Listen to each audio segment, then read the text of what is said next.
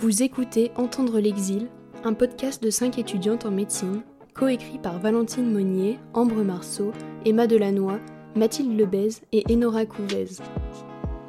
En accord et avec l'aide de l'association Médecine et Droit d'Asile, réalisé avec la voix de Valentine Monnier, la musique de Guillaume Lebras et le montage de Léonard Marceau.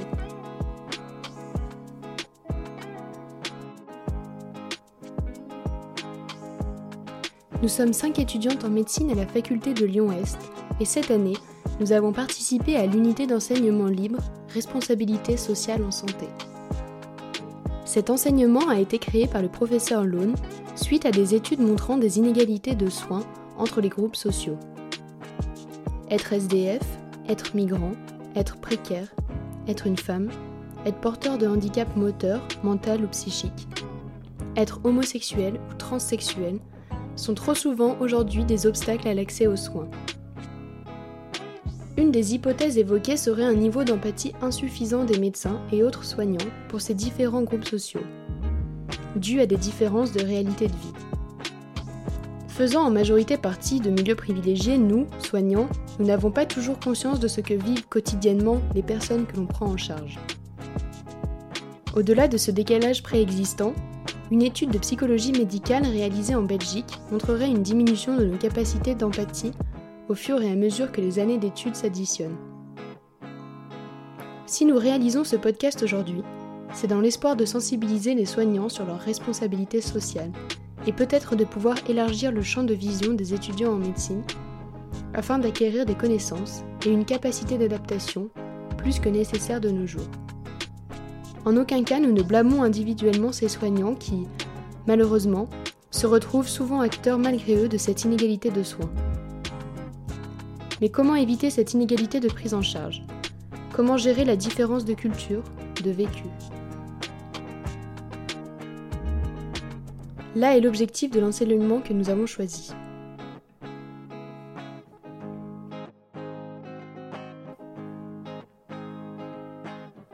Nous avons réalisé toutes les cinq un stage dans une association qui écoute et appuie juridiquement des hommes, des femmes et des enfants demandeurs d'asile.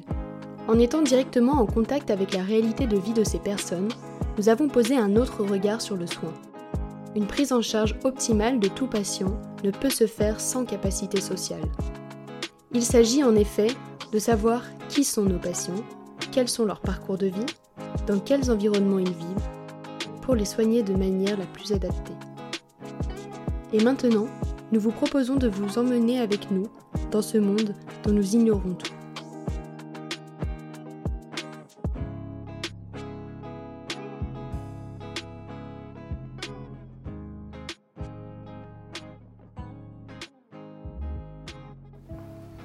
Aujourd'hui, jeudi 4 mars, je pousse la porte métallique qui sécurise le centre médical. Il est 8h45. Nous avons 15 minutes pour boire un café et avaler quelque chose avant le début des consultations. 9h. La salle d'attente est encore vide. Aussi invraisemblable que cela puisse paraître, quelqu'un qui a traversé la moitié de l'Afrique à pied et la Méditerranée en zodiaque est tout à fait à même de se perdre sur la place du marché de Vèze à Lyon. Monsieur arrive, nous échangeons quelques regards pudiques. L'accueillante du jour, une ancienne secrétaire médicale, récupère les nombreux papiers nécessaires à la demande d'asile, tandis que je jette un rapide coup d'œil sur son pays d'origine.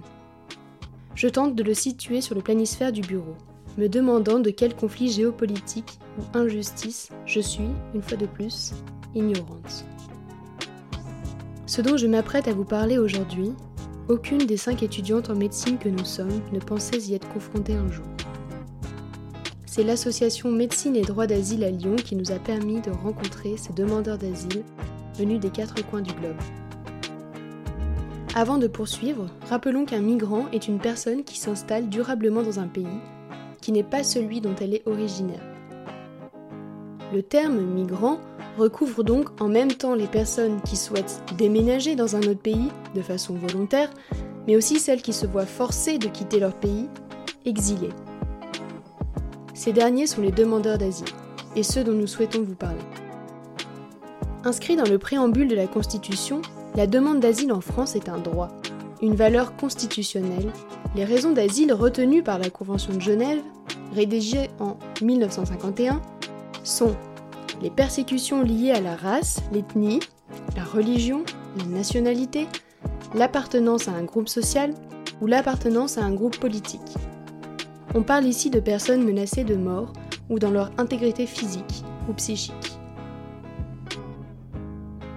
Mais comment s'obtient le statut de réfugié? Après avoir trouvé le courage de s'arracher de leurs racines puis avoir traversé un continent parfois à pied, les demandeurs d'asile doivent monter un dossier administratif et être auditionnés par un officier de protection à l'OFPRA, l'Office de protection des réfugiés et apatrides. En 2020, environ 80% des demandes d'asile sont rejetées à l'OFPRA. Les motifs de rejet sont très souvent stéréotypés. Défaut de caractère vivant, de relief, de consistance, récit insuffisamment étoffé, trop vague, impersonnel, évasif, laconique, dépourvu d'éléments circonstanciés, ne donnez pas le sentiment de la réalité vécue. Plus clairement, l'officier remet en cause la véracité du récit du demandeur d'asile. En quoi consiste cette première demande à l'OFPRA? L'entretien est souvent d'une grande difficulté pour ces demandeurs d'asile. Ils ont entre une heure et deux heures pour prouver que s'ils retournent dans leur pays, ils risquent d'être assassinés, torturés ou atteints dans leur intégrité. La décision finale aura de lourdes conséquences sur leur avenir proche. Ce sont des vies qui sont en jeu. Le stress et l'anxiété sont à leur comble, alors qu'il s'agit d'être concis et convaincant. La tâche est souvent perdue d'avance. L'officier attend un récit chronologique et détaillé des faits menant à l'exil. Les demandeurs doivent alors parler à une personne absolument inconnue de leur histoire dans les détails les plus personnels et les plus sordides. Agression sexuelle, tentative de suicide, torture dégradante. Puis l'officier pose un grand nombre de questions. En quoi cet entretien est-il si compliqué pour les demandeurs? Cette difficulté du premier entretien avec l'OFPRA est multifactorielle. Tout d'abord, reprendre le récit dans les détails pousse le demandeur à revivre des traumatismes. Ces émotions peuvent conduire à un discours confus ou, à l'inverse, à un discours laconique de multiples processus, comme un réflexe de protection ou de mise à distance des violences subies. D'autre part, le niveau d'éducation, les différences de calendrier culturel, l'importance sociale donnée aux âges et aux dates sont des vraies barrières. Parfois, certains demandeurs sont dans l'incapacité de parler de dates précises ou d'avoir un récit chronologiquement clair et donc crédible. Malgré la présence d'un traducteur, la langue est aussi un obstacle qui se dresse entre le demandeur et l'officier de protection. Il faut savoir que les interprètes ne sont pas toujours adeptes du dialecte parlé par le demandeur et sont parfois contraints d'écourter ou de simplifier les dires en fonction de leur propre capacité à traduire. Par ailleurs, les officiers de l'OFPRA acquièrent lors de leurs études des connaissances géopolitiques, ethniques et culturelles, ce qui leur permet tout de même d'appréhender de nombreux sujets concernant les demandeurs et leur pays. Cependant, la théorie et la pratique sont souvent deux entités distinctes. Par exemple, comment interpréter la situation d'un demandeur quittant le Bénin suite à des menaces de mort et des pratiques de sorcellerie réalisées contre lui, le rendant ainsi malade et incapable de marcher pendant des mois? Il ne faut pas omettre que le travail réalisé par les officiers est complexe, car il y a des enjeux économiques et politiques derrière le nombre de personnes recevant le statut de demandeur d'asile. Ils auditionnent de nombreuses personnes par jour, et il est difficile en seulement une heure ou deux heures de déceler si le récit de vie est véridique, transformé ou tissé de mensonges. Beaucoup de demandes d'asile mènent à un refus. Quel impact celui-ci a-t-il sur les demandeurs? Un médecin de l'association MEDA nous explique, je cite, Le refus est vécu comme une violence de plus. Sur le plan émotionnel, le statut de réfugié n'est pas un simple papier administratif. C'est le symbole de la reconnaissance publique des souffrances subies par la personne et sa famille, et de la protection offerte par le pays d'accueil. Le déni de cette reconnaissance est souvent vécu comme une validation des actes perpétués par les bourreaux et bloque tout processus de guérison psychique ou physique. être débouté du droit d'asile signifie également vivre dans l'angoisse permanente d'être renvoyé dans le pays que l'on a fui. Ne pas être cru, c'est être nié dans son humanité, dans ce que l'on a de plus profond et de plus intime, c'est aussi perdre son droit d'asile. Quel est le devenir de ces 80% de demandeurs refusés par l'OFPRA? Ce premier refus, à l'OFPRA, peut conduire à une demande de recours à la Cour nationale du droit d'asile, appelée la CNDA, qui est, contrairement à l'OFPRA, une cour de justice, avec un juge et un avocat. Seulement, ce recours est accepté pour deux tiers des demandeurs. Un tiers des déboutés de l'OFPRA ne peuvent pas faire appel.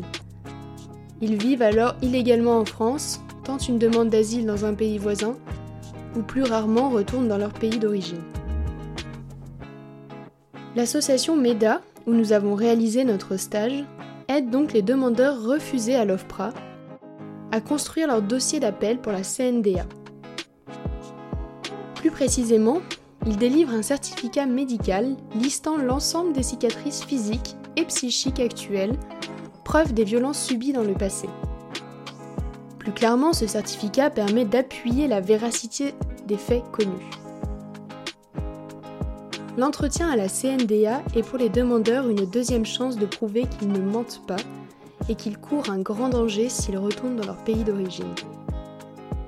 Médecine et droit d'asile est une association actuellement composée de 13 médecins et de secrétaires médicaux, travaillant tous bénévolement pendant leur retraite.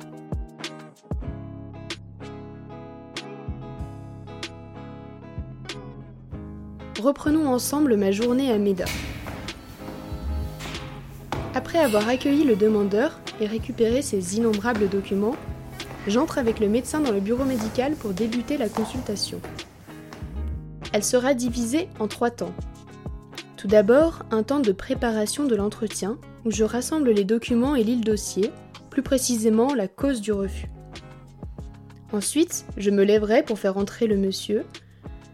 Nous écouterons ensemble son récit, de son pays d'origine, de la cause de son départ, au chemin jusqu'à la France, puis sa vie actuelle. Le médecin posera des questions afin de guider le récit. Finalement, nous ausculterons, observerons, mesurerons et noterons ensemble les cicatrices physiques. Je prends place à l'arrière du bureau. Donc, euh, moi, je suis médecin, c'est un médecin qui vous reçoit. Euh, le but de cet entretien, c'est effectivement euh, de pouvoir, à l'issue de, de l'entretien, réaliser un certificat que vous amènerez, qui sera joint à votre dossier de la, de la CNDA. Et dans ce certificat, euh, euh, je vais essayer, euh, après vous avoir entendu, après vous avoir examiné, de préciser qu'il y a une concordance évidente entre ce que j'aurais vu de votre état psychologique actuel et de votre état physique, c'est-à-dire à la fois des séquelles psychologiques et des séquelles physiques que vous avez, que tout ça est tout à fait possible à mettre en rapport avec ce que vous avez vécu dans votre pays. D'accord hein, Donc c'est ça vraiment le but de, l'entretien, c'est que hmm. je puisse avoir tout ce qu'il me faut pour faire ce certificat. Ok Voilà. Donc euh, pour tout ça, il va falloir que vous me racontiez votre histoire. Alors depuis que vous êtes arrivé, vous avez dû déjà la raconter très très souvent. Je sais que c'est pas très facile à faire, hein, que c'est toujours un petit peu ça fait souffrir, c'est pas évident. Mais voilà, vous essayez de me la raconter peut-être en me donnant le plus de précision possible sur ce qui a été douloureux pour vous, et à la fois psychologiquement et à la fois physiquement. Et puis une fois que je vous aurai entendu, je vous examinerai pour regarder les cicatrices. D'accord Voilà, donc je vous écoute. Voilà, nous on n'est pas avocat, on n'est pas juge, moi je suis médecin, moi, je crois tout ce que vous me dites, et moi, je suis là que pour vous aider pour votre recours. Une fois de plus, ils doivent se replonger dans le récit chronologique de leur histoire. L'enjeu pour ces médecins, ici, n'est pas le même que celui de l'officier de l'OFPRA. Dans ce bureau médical, le but est de créer une alliance avec le demandeur. Nous souhaitons qu'il soit capable de raconter ce qu'il n'a pas eu la force ni le temps de raconter à l'OFPRA. Le médecin et moi souhaitons que la décision de la CNDA soit plus juste que celle prise à l'OFPRA, et que le demandeur ait toutes les cartes en main afin de faire face à ce second entretien, à cette dernière chance. Ici, nous n'allons pas prendre en charge les blessures actuelles de ce monsieur ou lui prescrire des imageries médicales ou des médicaments. Nous allons être un soutien par nos oreilles bienveillantes, parfois les premières rencontrées depuis le début de l'exil.